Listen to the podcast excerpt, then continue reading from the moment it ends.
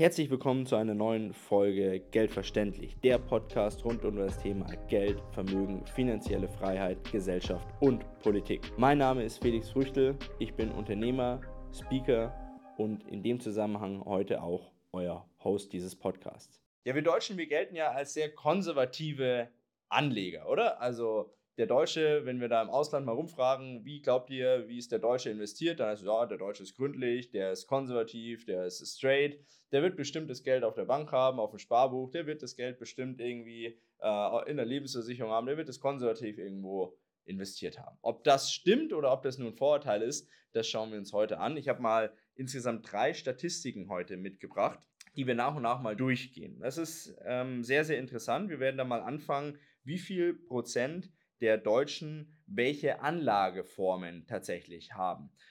Zumindest offiziell. Das ist ja auch immer so eine Sache. Statistiken, inwieweit kann ich denen trauen? Statista ist meiner Meinung nach schon ähm, eine, eine valide Quelle. Die haben immer sehr, sehr gute Datengrundlagen, aber nichtsdestotrotz muss man natürlich sagen, okay, man fragt jemanden nach, einem, nach einer gewissen Investitionsstruktur, sagt er mir wirklich, was er hat? Oder schämt er sich dafür, dass er ein Sparbuch noch hat in der heutigen Zeit und sagt es dann vielleicht gar nicht? Also das muss man immer mit einbringen. Das heißt, ich kann nicht für die Zahlen bürgen, die wir heute hier besprechen. Äh, die Quelle geben wir mit an, ähm, den Link auch, da könnt ihr euch das selber auch nochmal anschauen. Und ähm, ja, die, die, den Zahlen müssen wir so in der Form jetzt mal Glauben schenken, wobei ich denke, die sind, können das Abbild schon relativ realistisch dann auch darstellen. Wir sind anders in der Investitionsstruktur wie andere Länder. Wir haben nicht diese Aktienkultur, wie es zum Beispiel in Amerika der Fall ist, wo es ja wirklich so ist, dass Leute monatliche Auszahlungen aus den Dividendenzahlungen von Aktien tatsächlich bekommen, was ja dort tatsächlich dann auch ja ähm, eine gewisse Kultur ist. Die Leute haben über Jahre, Jahrzehnte hinweg immer schon Aktien gekauft. Die Ausschüttungen der jeweiligen Firmen ist so strukturiert, dass das quartalsweise gemacht wird und auch immer in verschiedenen Monaten. Das heißt, dass man sich wirklich einen richtigen Cashflow aufbauen kann, der monatlich zur Verfügung gestellt wird durch die Dividendenausschüttungen der jeweiligen Aktien. Bei uns ist das ein bisschen anders. Auch gerade in Europa oder in Deutschland sind ja auch die Dividendenausschüttungen häufig nicht quartalsweise oder sogar monatlich, sondern einmal im Jahr in der Regel. Dadurch kann man jetzt keinen monatlichen Cashflow aufbauen. Es gibt Leute, es gibt da auch ähm, Kollegen, die in dem medialen Bereich ja unterwegs sind, die dann so monatliche Cash-Portfolios aufbauen, wo man Dividenden- oder Aktienpakete kaufen kann, die eine gewisse Dividendenrendite bringen, Monat für Monat. Das kann man, ähm, das kann man also so aufbauen, das geht. Aber unterm Strich will ich sagen, wir Deutsche, wir sind jetzt nicht der klassische Markt für Aktieninvestments. Auch wenn Anfang der 2000er ja dann mit ordentlich Werbung durch Telekom und sonstige, ähm, durch sonstige Firmen, die ja da an die Börse gegangen sind, in diesen Hyperjahren rund um, rund um 2000, der Aktienboom so ein bisschen in Deutschland stattgefunden hat. Jeder dachte, er muss in Aktien investieren. Dieser Boom, der ist aber so ganz schnell auch wieder abgeflacht, nachdem dann entsprechend der Crash gekommen ist nach 2001, nach den Anschlägen da und ähm, die Dotcom-Blase geplatzt ist und dann viele Leute auch wieder viel Geld verloren haben. Also wir Deutsche sind da sehr, sehr scheu, was das Thema der Aktieninvestments angeht. Und auch so, wenn man sich mal anguckt, wie viel ähm, Eigentum wir haben bei Immobilien, auch da sind wir sehr scheu im Investment. Also wir haben keine 50% Eigenheimbesitzer oder Eigen Wohnungseigentumsbesitzer. Ich glaube, es ist irgendwo bei 47% oder so, während zum Beispiel Kroatien 90,5% hat. Sogar Österreich hat 55% und je weiter wir in den Osten Europas gehen, umso höher ist dort tatsächlich die Eigentumsquote, auch im Süden und in Italien und selbst im Westen. Also man kann tatsächlich sagen, Deutschland bildet da so ein bisschen die Ausnahme. Selbst die skandinavischen Länder, die meisten Leute, mehr als deutlich mehr als 50 Prozent, haben tatsächlich Wohneigentum. Also auch da sind wir nicht drin investiert. Auch Edelmetalle ist bei uns sehr unterrepräsentiert, wobei ich sagen muss, dass es ja häufig bei Privatanlegern unter, in, äh, unterrepräsentiert. Die institutionellen Anleger, die haben das immer auf dem Schirm. Na klar, die, das letzte Quartal 2022 zum Beispiel war das Quartal, das ähm, den höchsten Goldankauf von Ländern weltweit tatsächlich verzeichnet hat. Also die Länder auf der Welt haben im Jahr, also im vierten Quartal 2022 so viel Gold gekauft wie noch nie zuvor. Also zumindest wurde das noch nie zuvor in der Menge aufgezeichnet. Haben wir Deutschen als Privatinvestoren unfassbar viel Edelmetalle nachgefragt? Na, nicht so. So. Also von dem her, wie sind wir denn dann investiert? Und dann gehen wir jetzt auf die erste Statistik und schauen uns das mal an. Diese Statistik seht ihr, die läuft von 2015 bis 2023 und wir gehen mal die einzelnen Investitionsstrukturen durch. Und wir fangen oben mal an mit des Deutschen liebstes Kind, dem Sparbuch oder Spareinlagen. So, Tagesgeld, ja, Tagesgeld ist nochmal selber aufgeführt, also tatsächlich Spareinlagen, Sparbücher. 2015 haben 53 Prozent der Befragten, 2015, das ist noch nicht so lange her, tatsächlich noch ein Sparbuch gehabt. So, und seitdem geht das aber rapide bergab und mittlerweile sind es nur noch 33 Prozent. Warum? Klar, weil wir zwischen den Jahren 2017 und 2022 dann natürlich auch eine extreme Nullzinspolitik hatten. Also da gab es aus Sparbuch wirklich null, nada. Da kam nur die Inflation drauf. Vielleicht gab es auch beim Sparbuch Negativzinsen, das weiß ich gar nicht. Aber ähm, ja, da haben die Leute begriffen, dass Sparbuch eben nicht das ist, was sich tatsächlich noch in irgendeiner Form lohnt und wo man Geld parken kann. Wird also immer geringer von der prozentualen Verteilung her. Dann schauen wir das zweite an, Sparen auf dem Girokonto. Ja, das hat sich gar nicht so sehr verändert. Wenn wir uns das anschauen, 2015 44 Prozent der Befragten, und ich äh, übertrage jetzt Befragte direkt auf die Gesamtbevölkerung, ähm, weil ich sage, das ist eine gute Schnittmenge, die wir hier auch haben. 35, 44 Prozent der Gesamtbevölkerung gibt an, dass sie auch auf dem Sparbuch tatsächlich äh, spart. Äh, nicht Sparbuch, auf dem Girokonto spart. Und ähm, mittlerweile sind das, wenn wir uns das jetzt anschauen, 38 Prozent. Das heißt, ja, 6 Prozentpunkte nach unten gegangen, aber immer noch eine Menge. Dann ging es auch mal hoch wieder auf 47 Prozent im Jahr 2021. Das lässt sich wahrscheinlich zurückführen auf Corona. Die Leute hatten dann natürlich viel Geld auf dem Girokonto, konnten nicht in Urlaub fliegen, haben dann vielleicht auch den Corona-Bonus bekommen, konnten nicht in die Kantine gehen. Geld einfach auf dem Girokonto angehäuft, weil der Lohn da drauf geht und das Geld nicht weggegangen ist. Okay. Nächster Chart, der Grüne. Grüne hat hier Bausparvertrag. Okay, Bausparvertrag auch auf dem absteigenden Ast anscheinend. 35% der Bevölkerung, die 2015 noch in Bausparverträge investiert war und mittlerweile nur noch 20% das äh, steht so ein bisschen im Widerspruch zu dem, was die Bausparkassen uns präsentieren seit zwei Jahren oder seit eineinhalb Jahren. Die sagen, die Nachfrage nach Bausparverträgen ist so groß wie noch nie zuvor. Ich habe jetzt erst gerade eine Statistik auch gelesen von den Bausparkassen, die sagen, 30% Umsatzwachstum vom Jahr 2022 aufs Jahr 2023 bis dato. Ähm, die Bausparkassen machen ja hier an der Stelle fleißig Werbung, zu sagen, hey, sichert euch günstige Darlehenszinsen, wenn ihr jetzt absch äh, abschließt, ich weiß gar nicht, was man da bekommt, wie aktuell da die, ähm, äh, die, die, Verzinsung ist. Aber beim Baustoffvertrag gibt es natürlich immer zwei Seiten, die berücksichtigt werden müssen. Auch die Ansparphase, in der es halt dann auch wirklich nichts gibt, also null Verzinsung quasi, wo ich jetzt auf ein Festgeld 3, 3,5 Prozent mittlerweile aktuell bekomme.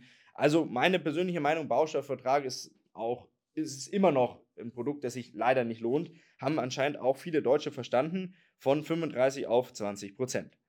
Rot, oh, des Deutschen liebstes Kind, hat auch federn lassen müssen, also auch von knapp 35 Prozent auf nur noch 20, ja, von 33 Prozent auf 20 Prozent und das auch erst so im letzten Jahr, dass es richtig nach unten gegangen ist. Also 2000, wenn man sich hier anschaut, 2018 bis 2022 relativ konstant, ungefähr bei 26 Prozent der Deutschen, die aktiv in Renten und Kapitallebensversicherungen investiert haben und 2023 dann tatsächlich nur noch 20 Prozent. Ja, was könnten da die Gründe sein? Auf der einen Seite natürlich die immer schlechter werdende Presse, für die die Versicherungsgesellschaften ja auch selbst sorgen. Also Runoff, äh, Pleiten, immer weniger Bewertungsreserven, immer geringerer Garantiezins, der da zur Verfügung gestellt wird. Das heißt, ja, die Lebensversicherung hat es einfach marketingtechnisch schwer, äh, die einzigen, die da ja richtig Gas geben, ist die Allianz mit ihrer neuen Lebensversicherung. Die gehen aktiv damit raus. Ich glaube, die haben auch ein gutes Umsatzwachstum.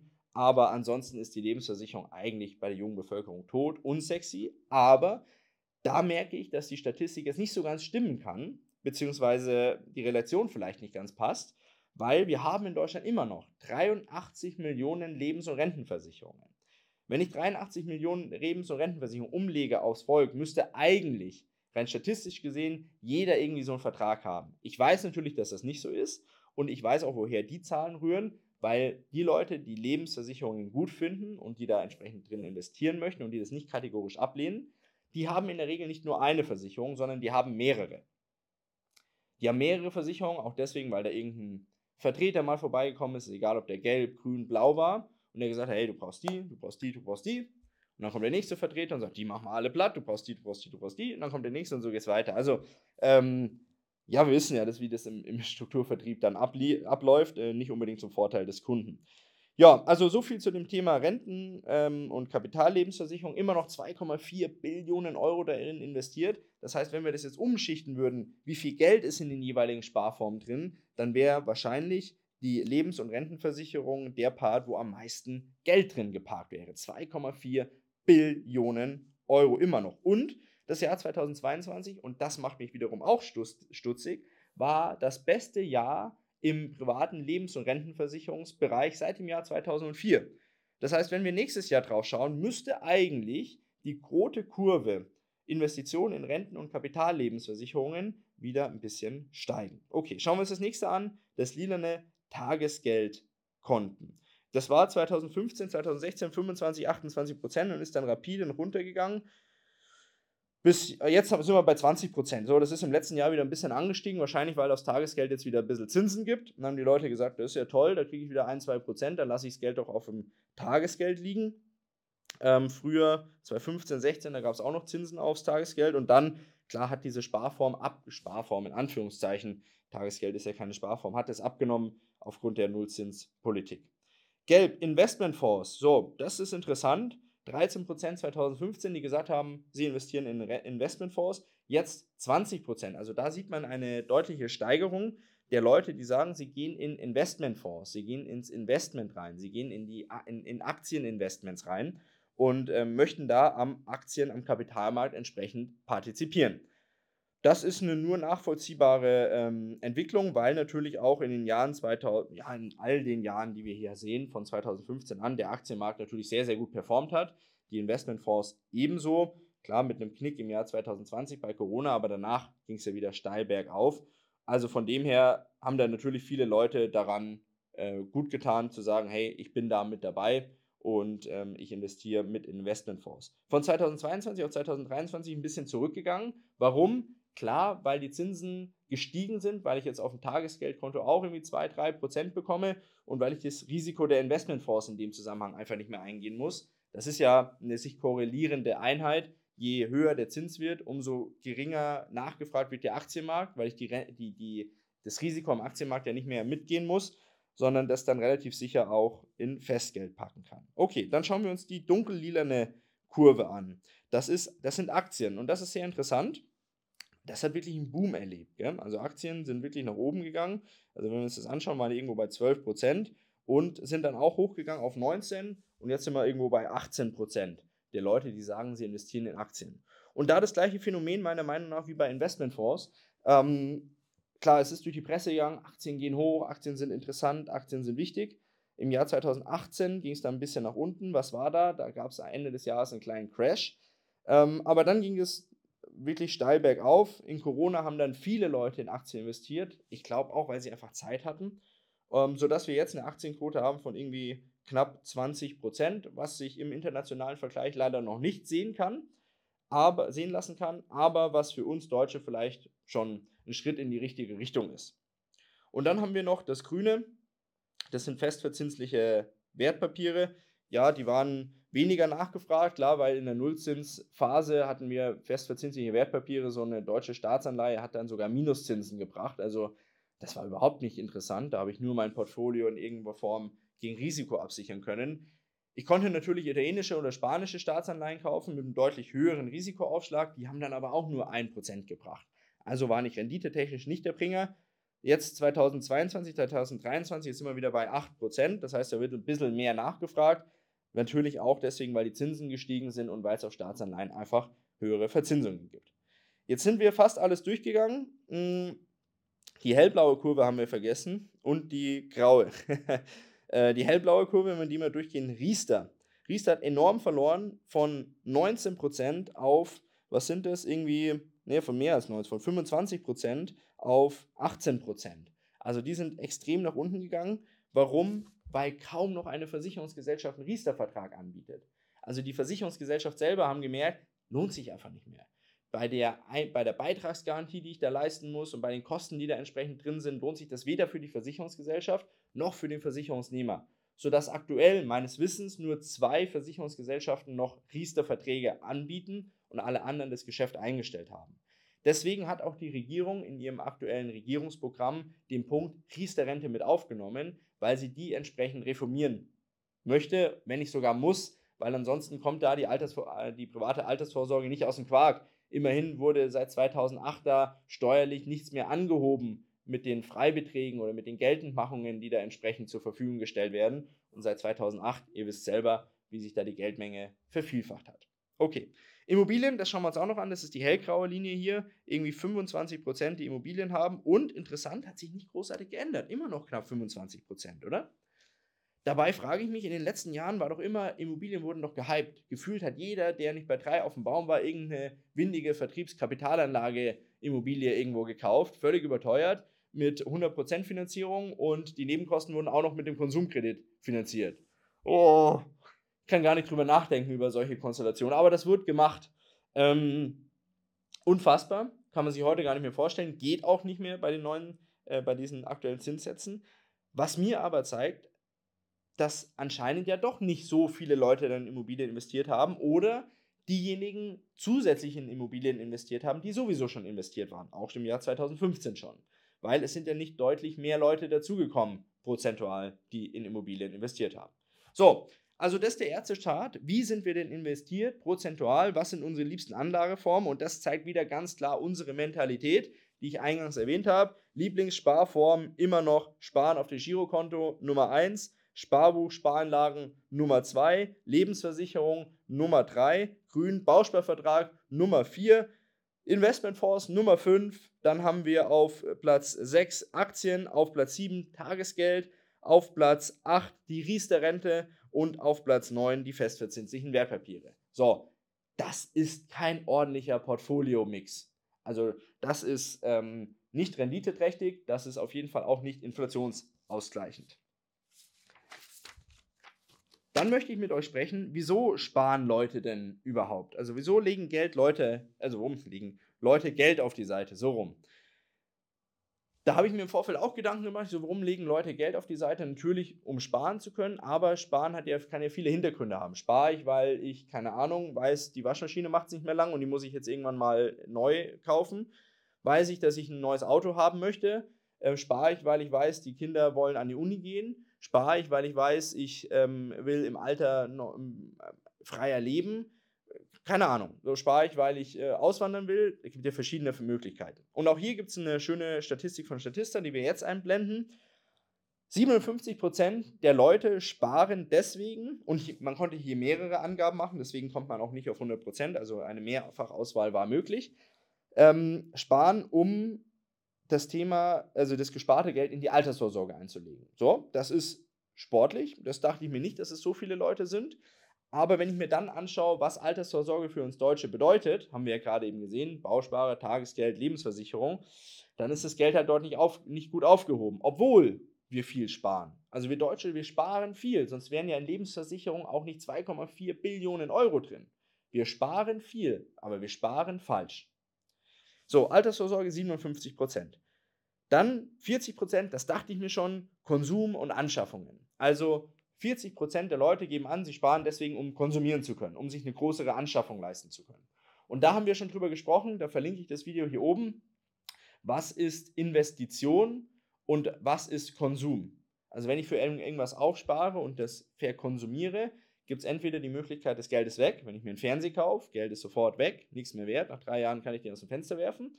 Oder ich gebe Geld aus und das ist ein gewisses Investment. Ich kaufe Edelmetalle, wenn ich damit was machen möchte, kaufe ich vielleicht ein, ein seltenes Auto, muss nicht teuer sein, kaufe ich eine Uhr oder sonst irgendwas oder eine Handtasche, auch ein spannender Markt. Äh, Kunst, was weiß ich auch immer, kann ja auch Konsum sein, aber ist, ich sag mal, guter Konsum, weil ich da kein Geld verliere und weil ich das nicht nach drei Jahren aus dem Fenster werfen muss, wie bei Technik, weil es dann einfach kaputt ist. 37 der Prozent der äh, Befragten sparen, weil sie ähm, Wohneigentum erwerben wollen oder renovieren wollen. Was ich beides unter dem Thema Investieren sehe. Auch Wohneigentum renovieren ist investieren ins eigene Wohneigentum, um dann vielleicht entsprechend teurer vermieten zu können oder ähm, teurer verkaufen zu können. Zum Beispiel, ich kaufe eine Immobilie, ich richte die selbst her und kriegt einen Preis, der deutlich über den Renovierungskosten dann liegt. So, äh, dieses Fix-and-Flip-Thema. Okay, 37%, das ist meiner Meinung auch Investition. 28% Kapitalanlage, was auch immer dann entsprechend darunter zu ähm, verstehen ist. Ich glaube, da geht es in die Richtung äh, Investmentfonds, Aktieninvestment. 28% der Leute sparen deswegen. Nur 8% sparen deswegen, dass sie einen Notgroschen und eine Reserve haben. Das hat mich überrascht. Das ist relativ wenig, sage ich jetzt mal. 8% der Leute, die angeben, ich spare nur deswegen, um eine Notgroschen zu haben, eine Reserve, um, wenn die Waschmaschine entsprechend in die Binsen geht, da ähm, die Möglichkeit zu haben, ja, sofort handlungsfähig zu sein. Und nur 4% investieren in die Ausbildung der Kinder. Das ist traurig. Das finde ich traurig. Dass 4% sagen, sie, in, sie, sie sparen, um in die Ausbildung der Kinder zu investieren. Das ist in Amerika zum Beispiel was ganz anderes. In Amerika wird hauptsächlich tatsächlich gespart, um den Kindern eine ordentliche Ausbildung zur Verfügung zu stellen. Dort ist das Ausbildungssystem auch anders, muss man auch dazu sagen. Das kostet dort Geld. Dort ist es nicht selbstverständlich, dass man auf die Highschool kann oder College oder sonst irgendwas. Während es bei uns in Deutschland, meiner Meinung nach, weißt du, gibt es Leute, die sagen, das ist nicht so, aber die alle Türen offen stehen. So, wenn du willst, kannst du hier studieren. Wenn du willst, kannst du aufs Gymnasium gehen. Wenn du willst, kannst du Realschule machen. Wenn du willst, kannst du eine Ausbildung machen. Wenn du willst, kannst du auch nichts machen. Geht alles. So, also von dem her ähm, ist es ein anderes, eine andere Struktur. Aber nichtsdestotrotz sind 4% meiner Meinung nach wenig, weil man investiert ja in seine Zukunft. Im Endeffekt muss man ja auch ganz ehrlich sagen, wenn das Rentensystem und die private Altersvorsorge es nicht mehr trägt, ist die stabilste und einzige Einheit, auf die ich mich verlassen kann, meine Familie. So, und wenn die Kinder dann nicht ordentlich ausgebildet sind und wenn die kein Geld nach Hause bringen, dann können die die Familie nicht ernähren. So hart wie es ist, aber so muss man das sagen. Und dieses ganze Rumgeeiere mit, ja, dann gibt es halt Grundeinkommen und so, da wisst ihr, was ich davon halte. Okay, also das ist die zweite Statistik. Für was sparen wir denn eigentlich? So, und last but not least, wie viel Vermögen haben wir denn eigentlich? Das könnt ihr ja mal schätzen, schreibt es mal in die Kommentare runter. Was glaubt ihr, wie viel Vermögen haben deutsche Haushalte? In ganz Deutschland, in Summe aufkumuliert. Das ist eine große Zahl, so viel kann ich tatsächlich verraten. Vermögen der privaten Haushalte in Deutschland von 1999 bis 2022. Ich weiß jetzt nicht, ob wir alle ähm, Zahlenreihen von, zwei, von 99 bis 2022 raufbekommen. Ich habe die jetzt hier zum Beispiel nicht, nicht draufbekommen. Mal schauen, ob wir sie hier einblenden können. Ähm, ihr seht hier, das hat sich in den letzten Jahren extrem tatsächlich verändert. Wir sehen im Jahr 2022 haben wir 7.253 Milliarden, das heißt 7,2 Billionen Euro privates Haushaltsvermögen. So, und wenn ich jetzt entgegenstelle, dass 2,4 Billionen Euro in Lebensversicherungen investiert sind, dann habe ich mehr als ein Viertel des Vermögens in Lebens- und Rentenversicherung investiert. In ein Produkt, das Rückwärtssparen bedeutet. In einem Produkt, das seit 1975 nachweislich keine positive Netto-Realverzinsung zur Verfügung gestellt hat. Das beschreibt auch ein bisschen so den Zustand unserer Sparmoral. So, wir gehen mal ein bisschen so die Zeit rein durch, nicht alles, aber ihr seht, so einen Rückgang wie von Jahr 2021 auf das Jahr 2022 prozentual und auch absolut gab es davor noch nicht. Gab es davor noch nicht in der Form oder vielleicht, ja, hier unten während der Finanzkrise, vielleicht kommt das prozentual zumindest hin, aber absolut nicht. 400 Milliarden Euro, die verloren gegangen sind. Und das sind nur die offiziellen Zahlen. Ihr wisst, ähm, offizielle Re äh, Inflation, offizielle Zahlen, reelle Zahlen. Nichtsdestotrotz sehen wir, und das muss man neidlos anerkennen, dass das Vermögen der privaten Haushalte in Deutschland immer größer geworden ist in den letzten 20 Jahren. Also das ging kontinuierlich nach oben. Da gab es dreimal einen Knick, der dazu geführt hat, dass weniger Vermögen im Jahr drauf zur Verfügung war wie im Jahr davor. Aber das wurde mindestens in spätestens zwei Jahren auch wieder kompensiert. Wie sich das jetzt verhält in den zukünftigen Jahren, bin ich mir nicht ganz sicher. Ich persönlich denke, dass wir unter 7 Milliarden Euro fallen werden äh, 7 Billionen Euro fallen werden, 7000 Milliarden. Und das auch noch im Jahr 2023. Denn wir haben immer noch die Thematik, dass wir eine extrem hohe Inflation haben, die wir so in der Nachkriegszeit noch nie hatten. Auch wenn uns jetzt erzählt wird, ja, wir sind nur noch bei 6% und das ist toll, weil letztes Jahr waren wir bei 10%. Ja, das ist ein Fortschritt. Aber die Kerninflation, die Inflation, die bereinigt um volatile Ausschläge wie Energie oder Lebensmittel tatsächlich dargestellt wird, die ist immer noch sehr hoch. Und um diese Kerninflation geht es jetzt aktuell auch. Das ist die Inflation, die runtergebracht werden soll, weil Lebensmittelpreise und auch die Energiepreise waren von sehr vielen externen Faktoren abhängig, die die Zentralbanken nicht stimulieren können. Also glaube ich, dass das private Haushaltsvermögen unter 7 Billionen Euro fallen wird. Wie weit darunter, weiß ich nicht. Das kommt darauf an, wie lange wir noch mit der Inflation zu kämpfen haben. Auf der anderen Seite gibt es ja positive Zinsen wieder, wobei die aktuell die, die Inflation nicht kompensieren. Wir sind in der Rezession auch noch. Das bedeutet, dass die Volkswirtschaft aktuell nicht weiter wächst, sondern tatsächlich schrumpft, was auch dazu führen wird, dass das gesamte Haushaltsvermögen natürlich geringer werden wird. Ja, wie lange das andauert, weiß ich nicht. Ich denke, dass wir 2025 dann wieder in den Wachstum gehen könnten, aber 2023 wird definitiv ein, ein Abnehmen der Vermögen da sein, 2024 auch. Vielleicht gehen wir so auf 6,5 äh, Billionen, dann sind wir so auf dem Stand von 2019, 2018 sowas und dann denke ich, wird es dann auch wieder weiter nach oben gehen. Okay, that's it. Das war die Folge darüber, wie sind wir Deutsche eigentlich investiert. Ich fand es sehr, sehr spannend. Danke für die Frage an der Stelle auch an die Community. Mir war das selbst nicht so klar, wie wir an der einen oder anderen Stelle alle investiert sind. Natürlich sagen jetzt viele, so bin ich nicht investiert, ich habe gar kein Sparbuch oder sonst was. Ja, bezieht das nicht auf euch. Ihr dürft nicht vergessen, es gibt 83 Millionen Leute hier in dem Land und äh, ihr seid eine kleine Gruppe, die sich mit dem Thema finanzielle Bildung auseinandersetzt. Das finde ich gut, das ist auch lobenswert, aber 99,9% der Bevölkerung macht das halt eben nicht. So, deswegen mh, mm, schert das nicht über einen Kamm und sagt, ah, kann nicht sein, kann ich mir nicht vorstellen, wie dumm sind die Leute. Nein, das hat damit nichts zu tun. Das war jetzt ernst einfach nur mal objektiv beschrieben, wie sind wir investiert. Wir verlinken alle Quellen unter dem YouTube-Video und auch in den Shownotes des Podcasts. Ich hoffe, dass es für euch genauso spannend war wie für mich, dass es für euch auch ein toller Einblick war. Falls ihr mir noch nicht folgen solltet oder noch kein Abo dagelassen habt, wäre jetzt der perfekte Zeitpunkt dafür. Ich kümmere mich jede Woche einmal darum, um verschiedene Themen oder über verschiedene Themen zu sprechen. In der Regel sind die in irgendeiner Form mit finanzieller Bildung in Einklang zu bringen. Die haben irgendwas mit ähm, volkswirtschaftlichen und, oder aktuellen wirtschaftlichen Themen zu tun. Die können teilweise auch mal gesellschaftlich sein oder politisch. Das habe ich auch schon an der einen oder anderen Stelle mal gemacht.